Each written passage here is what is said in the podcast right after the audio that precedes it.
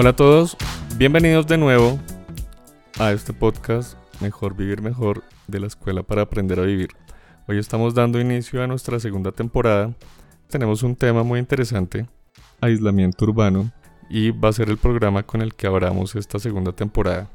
Los acompañamos Inés Elvira Carvajalino Arevalo, directora de la Escuela para Aprender a Vivir, y yo, Eduardo Ortegón. En el último programa de la temporada pasada habíamos tratado el aislamiento voluntario, un fenómeno que se llama hikikomori, y estamos enlazando este capítulo con el último programa que habíamos tenido la temporada pasada y ambos son sobre el aislamiento, ¿no? Sí, sí, es que es interesante ver esa tendencia que está tomando el ser humano de aislarse cuando es un ser sociable por naturaleza, ¿no? Sí, interesante pero preocupante porque ahí, según las estadísticas, el número de hogares unipersonales y de personas que viven solas está creciendo cada día más y más. Sí, sí, eso es preocupante. No sé, yo a veces observo esos jueguitos donde uno se mete dentro de una burbuja plástica en los parques, si has visto, y rueda, rueda ahí. Sí, sí. Los niños, los adultos. Es como si inconscientemente nos estuviéramos encapsulando en burbujas personales. De hecho, cuando vivimos las experiencias que cada uno tiene que vivir, estamos sumergidos en esa burbuja, ¿no? Y a veces no escuchamos, no vemos más allá de las narices, estamos tan enfrascados en nuestra realidad y en nuestra situación del momento que nos olvidamos de que existen otras personas a nuestro alrededor posiblemente inconscientemente, estamos dentro de esas burbujas individuales. Sí. Pues fíjate que estuve investigando y este fenómeno no es nuevo. Empezó en los años 60 en los países nórdicos, pero se ha expandido al mundo de una forma gigantesca. Y los datos, digamos que a mí me parecen alarmantes porque en Estados Unidos, de acuerdo al último reporte que vi, el 40% de los hogares está compuesto por hogares unipersonales. Y así en varios países. Finlandia está como cerca del 40, Noruega también está como cerca del 40 y bueno, Europa está como alrededor en promedio como del 20 y tanto por ciento. Sí, fíjate que a mí me impactó ver que en el Japón un tercio de la población que es un montonón de gente viviendo solos. ¡Wow! Es un montón de gente. Sí. Lo que yo te decía por fuera de micrófonos, a mí me parece un poco dramático el futuro que vamos a ver. Te decía que en mi generación tengo muchos amigos cercanos, o sea que no es que es un amigo de un amigo ni nada, que han decidido no formar familia, no tener hijos, dedican su tiempo a sus actividades profesionales y a la cultura pues del cuerpo, gimnasio, viajan, ¿sí? Pero yo me pregunto, cuando tengan 80 años, ¿cómo va a ser su vida? ¿Solos? ¿Y quién se va a hacer cargo de ellos? El panorama es bien complicado. ¿Tú cómo ves eso? ¿Qué piensas que han sido como las principales causas para que la gente decida vivir sola?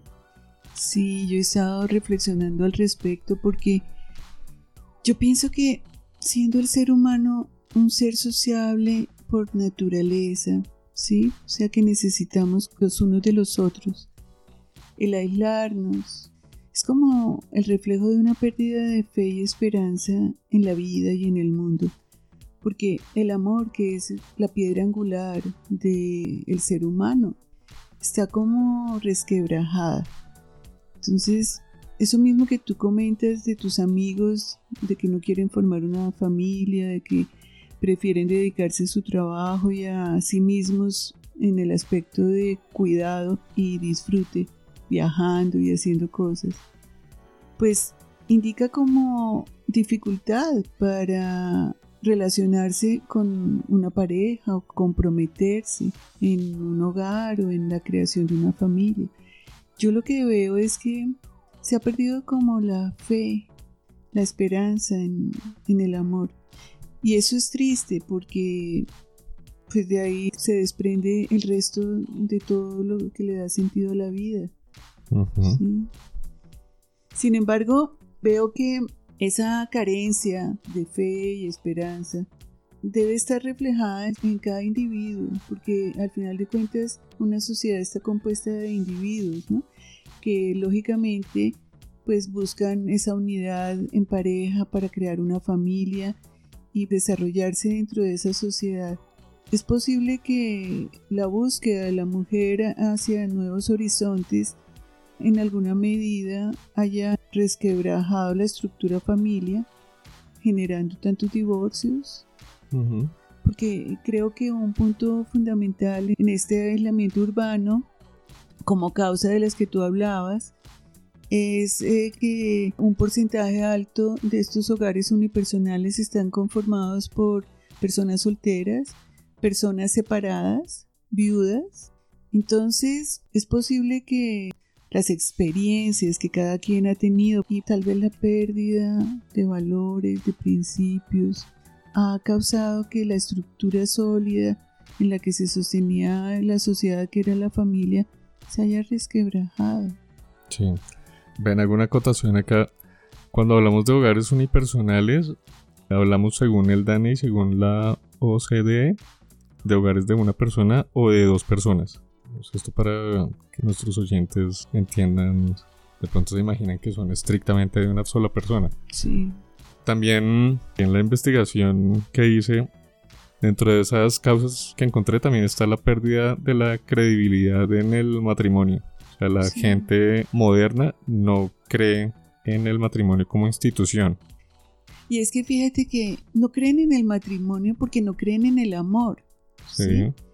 porque han perdido la fe, lo que yo te digo, creen que el amor es causa de sufrimiento cuando pues realmente es la ausencia de amor la que causa sufrimiento que se llama desamor, pero pues han perdido la fe y la confianza en el matrimonio como base de una familia y no quieren comprometerse precisamente porque tienen miedo, miedo a sufrir. Es que el miedo creo que es un factor fundamental que ha llevado a nuestra sociedad a este aislamiento urbano también y aislamiento voluntario que ya vimos en el programa anterior, que es sentirse vulnerable y frágil a la exposición que es la vida. La vida es una exposición.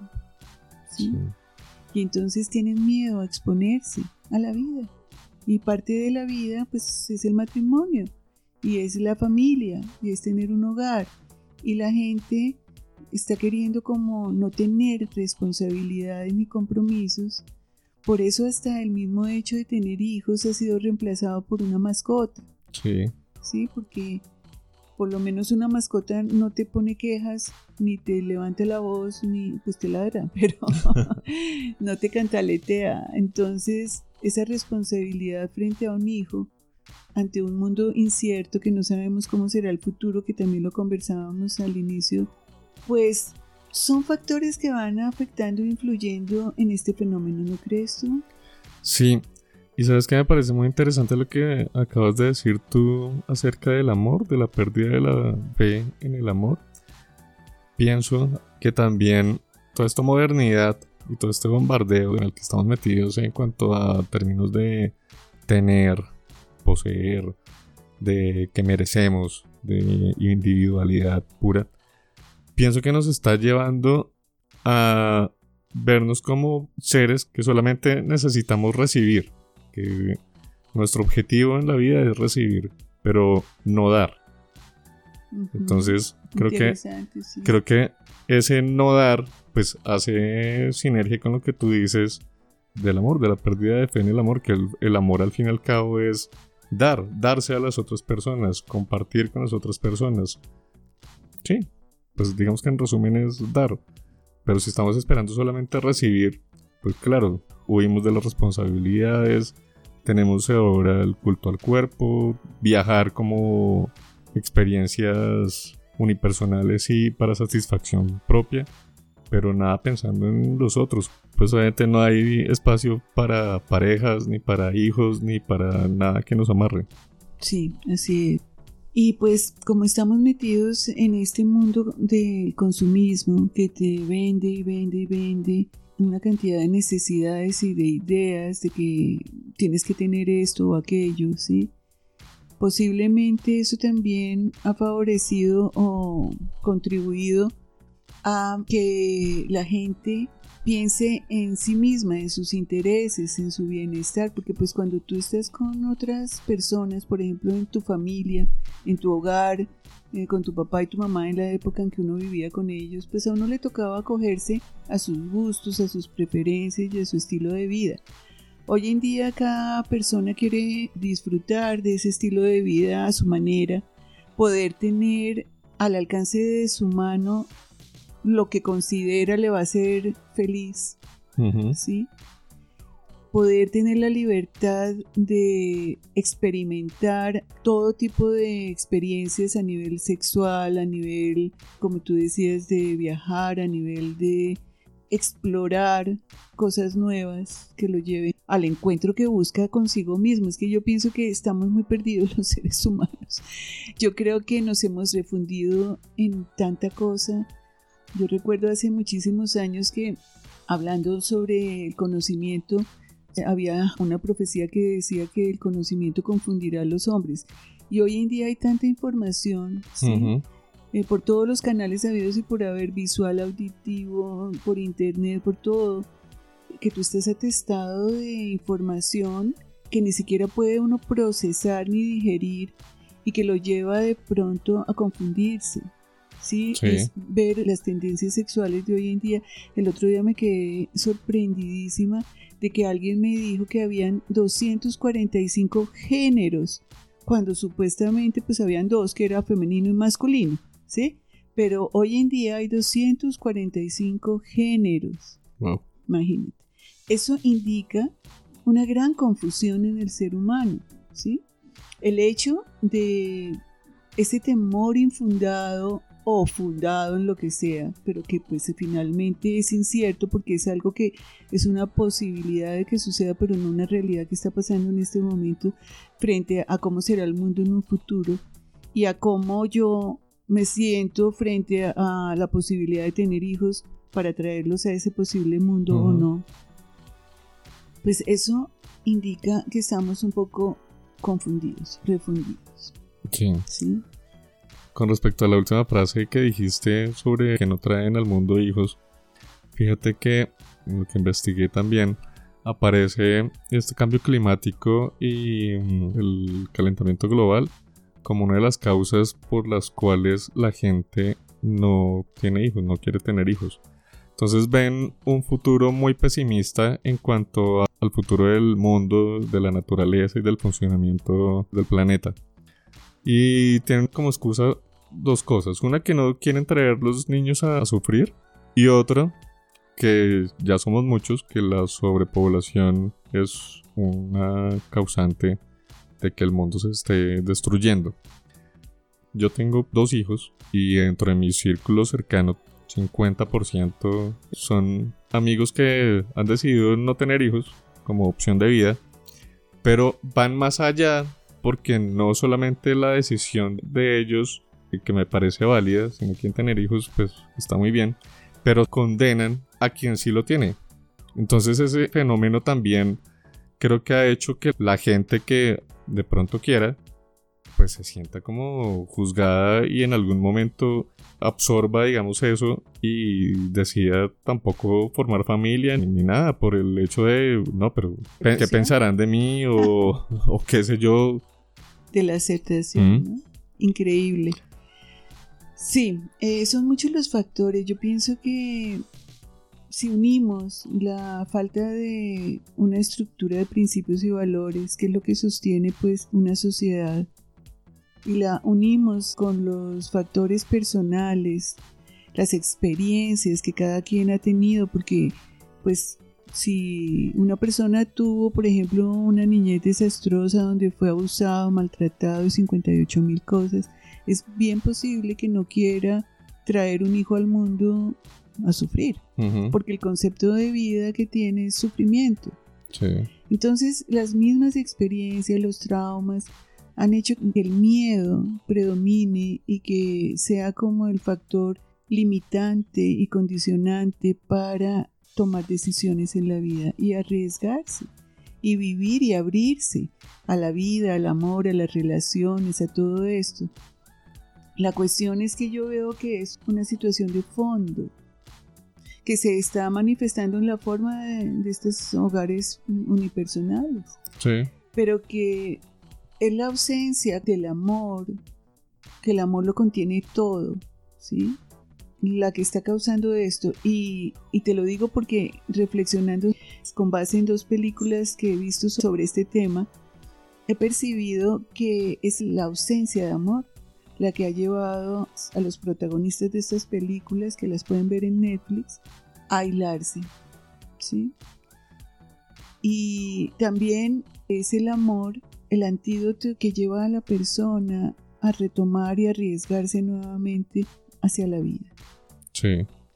Y ese amor está representado no solamente en ese recibir que recibimos de otros, sino en ese darnos a nosotros mismos ese amor, ese valorarnos, ese reconocernos, apreciarnos y aceptarnos como somos sin pretender ser diferentes, ni que nada sea diferente. Es que ese es el problema, que toda la publicidad, la información que circula nos está llevando a ser diferentes a como somos, no a ser lo que somos. Sí. Inés, ¿ese amor nos puede quitar el miedo? Pues me viene a la mente una frase que dice que Valor no es no tener miedo, es ser consciente de que hay mucho más que el miedo. ¿Sí? Y entre esas cosas que hay mucho más que el miedo, pues está el amor. Porque yo pienso que el amor supera cualquier temor, cualquier miedo. Ve más allá, no ve los factores de lo que te está atemorizando, sino ve ese otro elemento que está jugando allá atrás o adelante que se llama la persona que está en juego. ¿sí? Entonces, yo sí creo que el amor supera todo, supera incluso el miedo, sí, supera cualquier dolor, cualquier adversidad. Sabes que es bien curioso, estaba pensando que pues en dos generaciones todo ha cambiado pero radicalmente, los abuelos eran pues, quienes formaban familia y tenían un montón de hijos. Yo no sé si era por la percepción del futuro que veían un futuro promisorio como la Tierra o, el planeta lo veían como en progreso. Y ahora, ¿será que la gente está viendo al revés? Un futuro desastroso y un planeta que va a pique. Y Pero fíjate que es precisamente en las últimas dos, tres generaciones que se han producido los grandes cambios en la humanidad. O sea, las revoluciones industriales han venido en este último tiempo. Mm. La tierra que conocíamos, que conocieron nuestros abuelos y que mi generación todavía alcanzó a conocer, donde uno podía ver un río, un río sin contaminación, ¿sí? Donde la naturaleza estaba viva, no, no corría los riesgos de hoy en día por el calentamiento global, por la contaminación ambiental. Es que en poco tiempo, el poder destructor del ser humano ha sido tremendo. Mm.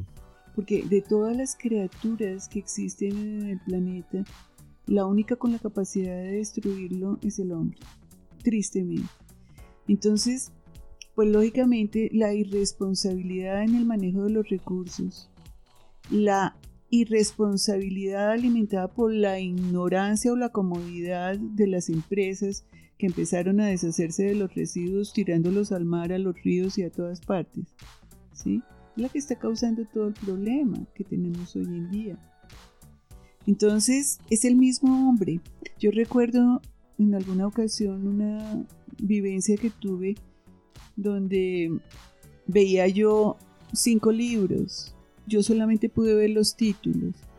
Uno era Alfa y Omega, el segundo era la raza humana, el tercero era el amor, el cuarto era la destrucción del hombre por el hombre y el último era Planeta Tierra, un nuevo amanecer.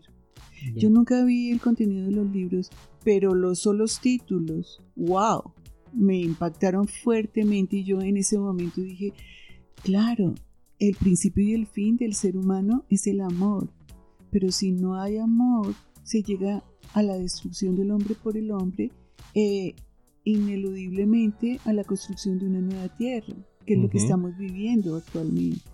Sí, esta experiencia la tuve en los años 80, imagínate, 40 años después, que es casi una generación, vemos que se está cumpliendo esa situación donde la agresividad, donde la ignorancia, donde el desconocimiento y el temor y la carencia de principios, de valores y en especial del amor nos está llevando a la destrucción de hermanos contra hermanos y de, la raza humana. Y tendremos que en algún momento hacer algo para reconstruir todo esto que se está perdiendo. Y yo creo que este fenómeno es un grito ahogado de millones de personas que se sienten solas, que no son conscientes de esa soledad, como en el fenómeno del hikikomori, que las personas buscan el aislamiento como una protección y una forma de huir también de la vida. Lo hace la gente inconscientemente, empujada por las circunstancias. Las circunstancias son el temor para los que están solteros, el temor, el no querer comprometerse, el poder tener toda la libertad para hacer lo que quieren y poder vivir lo que ellos consideran que es la vida. Y para los que tuvieron una pérdida amorosa, separados, divorciados o viudos, pues aislarse y vivir solos. Ya en estos hogares unipersonales, como tú bien lo aclarabas, también entra ese grupo de personas mayores que viven solas viven con su pareja en su edad madura, ¿no? Que ya los hijos se han ido de la casa. Sí. Por ejemplo, yo vivo sola desde hace 20 años. Yo soy un hogar unipersonal, yo vivo conmigo. La gente busca ese aislamiento inconscientemente ahí donde está la situación, ¿no? ¿Sabes qué? Justo me acordé y estaba buscando la herramienta de hoy. Quería leerla. Dice, todos deberíamos pensar en todos. De eso se trata el amor y la unidad. Aunque generalmente cada quien piensa en sí mismo, en sus intereses, preferencias y conveniencias. Y yo creo que eso es como un buen resumen de, lo que hablamos ahorita. Sí.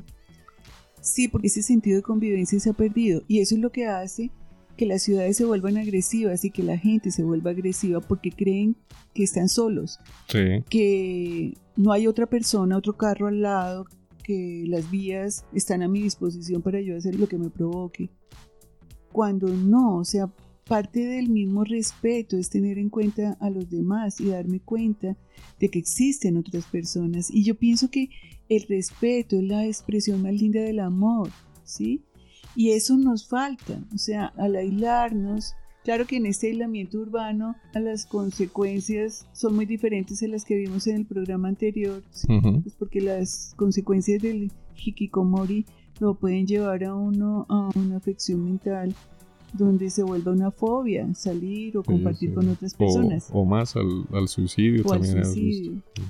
En este fenómeno, que yo creo que es muy favorable para el comercio porque pues venden más apartamentos, más dotación para todos los hogares, se está fomentando ese individualismo del que tú hablabas al principio, que nos hace olvidarnos de que existen los demás.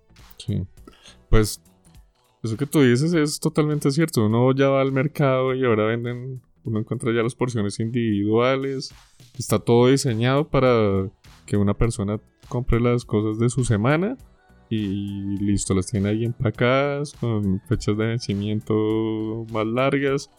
Todo listo para las personas que viven solas. Está fomentándose, facilitándose. Sí. Y el uso de la tecnología también. Esa interacción cada vez más virtual y más lejana a personal nos aleja de la socialización real, digamos, la socialización cara a cara con la gente. Sí, yo pienso que este fenómeno, que es una tendencia a la que está llegando la gente en el mundo, puede que en este momento parezca cómoda y favorable en el aspecto de que cada quien tiene su independencia y puede disfrutar la vida como le parece.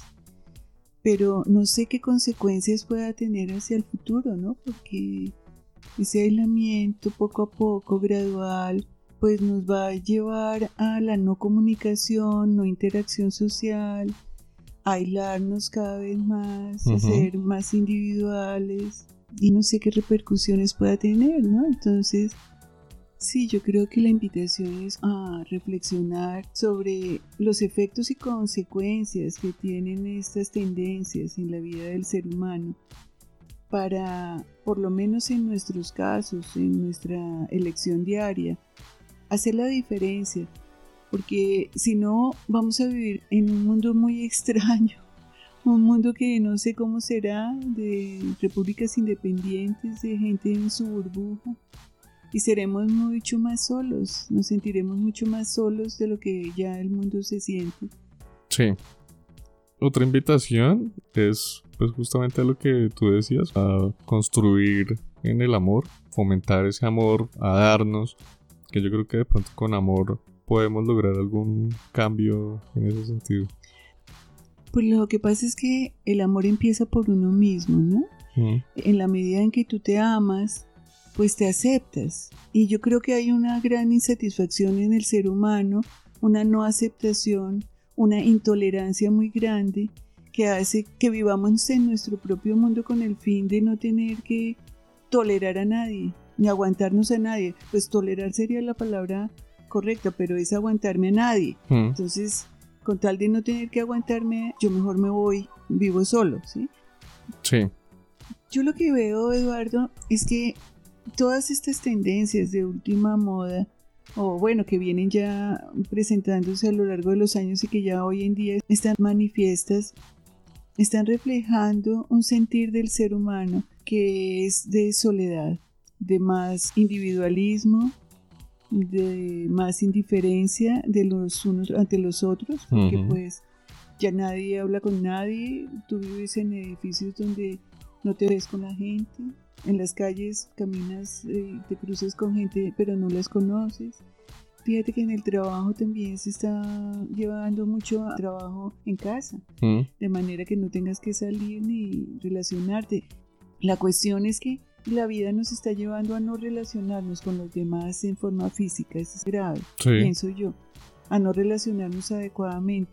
Vamos yendo hacia una dirección de más soledad y pues tenemos que empezar por tener buena relación con nosotros mismos para poder tener una buena relación con los demás, porque esa es la raíz de por qué no podemos tener una relación de pareja buena, porque no podemos tener una relación social buena, y una familia. Entonces es porque no estamos bien con nosotros mismos. La raíz de todo está en que el ser humano se ha olvidado de sí mismo para mirar hacia afuera, como tú decías, en este mundo de consumismo que te lleva a tener y no hacer. Sí, sí, sí, es cierto. Pues yo también creo que este programa puede ser una invitación a empezar a generar pequeños cambios para generar en conjunto un gran cambio a futuro social, sí, porque vamos a hacer un mundo, acá decíamos con Eduardo, muy triste. O sea, cada uno de nosotros deberíamos preguntarnos qué mundo queremos, cuál es el mundo que queremos construir y empezar por ese pequeño mundo porque pues es tan difícil interactuar o, influir en las decisiones globales que por lo menos ese pequeño mundo del que hablábamos también en el programa anterior, si lo logramos tener amable y que nosotros seamos felices a nivel personal, a nivel de pareja y de familia, pues estamos hechos. Bueno, a todos ustedes muchas gracias por estar acá, por escucharnos en esta nueva temporada de Mejor Vivir Mejor, el podcast de la Escuela para Aprender a Vivir. Los esperamos dentro de ocho días con otro programa y espero que nos, nos escriban, que nos sigan en este inicio de 2020. Sí, así es. Y pues para todos va un abrazo muy grande del corazón y nos escuchamos pronto. Chao, chao.